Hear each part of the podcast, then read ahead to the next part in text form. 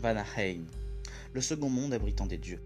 Situé pour rappel tout en haut de l'Yggdrasil aux côtés d'Asgard et de Helfheim, ces dieux sont appelés les Van ou Vanir.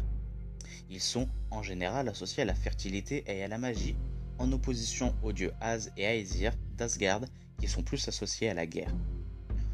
On ne sait que très peu de choses sur ce monde car nous n'avons pas de description claire de celui-ci. Mais tout laisse à supposer que ce doit être un monde avec une faune et une flore assez luxuriantes et fertiles, un peu comme la halle de Freya en Asgard dans la plaine de Folkvangr.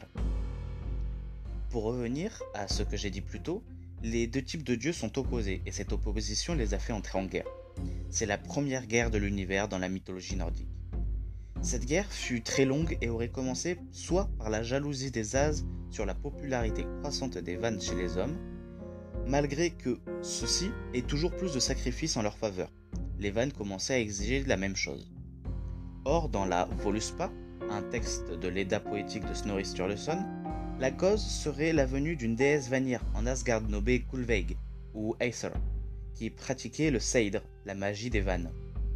En conséquence, les As l'attaquèrent à coups de lance, poignard et la brûlèrent. Elle survécut grâce à sa transe magique à trois de ce type d'attaque. Les As pensaient que c'était une espionne et une saboteuse, et les Vannes ont vu une tentative de meurtre d'un des leurs. La guerre est donc déclarée. La scène la plus connue de cette guerre est lors de la première bataille où Odin, chef des As, a lancé sa lance dans les rangs des Vannes pour débuter la bataille. Pour le reste, nous n'avons assez peu de sources concernant la guerre, mais on sait qu'elle fut intense. On sait par exemple que la majorité des remparts d'Asgard fut détruits et que les dégâts furent tout aussi importants à Vanaheim. Or la guerre se prolongeant, sans qu'aucun des camps ne semble dominer, les dieux se rassemblèrent et réfléchirent donc à ce que devraient faire les As, soit payer une amende, soit repartir équitablement les sacrifices des hommes.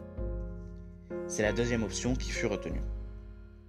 Pour symboliser cette paix retrouvée, les dieux crachèrent tous dans un seul récipient qui a formé un nouveau homme du nom de Kvasir, ayant l'intelligence suprême et dont le sang allait construire le Med de la poésie.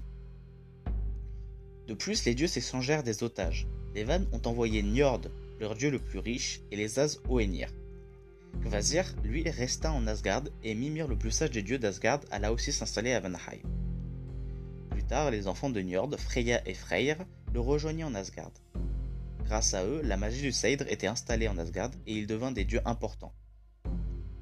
Du côté des Vannes, Oenir, par sa force et sa beauté, fut élu chef des Vannes. Mimir lui donna de sages conseils en tant que conseiller. Or, en présence des autres dieux Vannes, Mimir lui disait de laisser les autres prendre les décisions importantes. Bien sûr, la beauté de Oenir n'en faisait pas un leader sage que les Vannes et ces derniers déduisirent que Oenir avait été trompé par Mimir, qui n'était en fait pas aussi sage que les As l'avaient promis. Les Vanir décapitèrent Mimir et envoyèrent la tête à Odin. Cet événement aurait pu relancer la guerre, mais Odin réussit à faire revivre la tête de Mimir tout en la conservant. Il conseilla maintenant les As.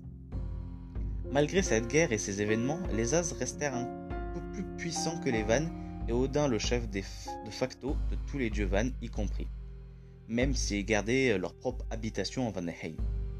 Les sacrifices, eux, étaient mieux partagés. Même si Odin et Thor en avaient beaucoup, les Vannes en recevaient plus pour la fertilité des sols, la longévité et fertilité des mariages par exemple. Cet événement est peu connu mais très important.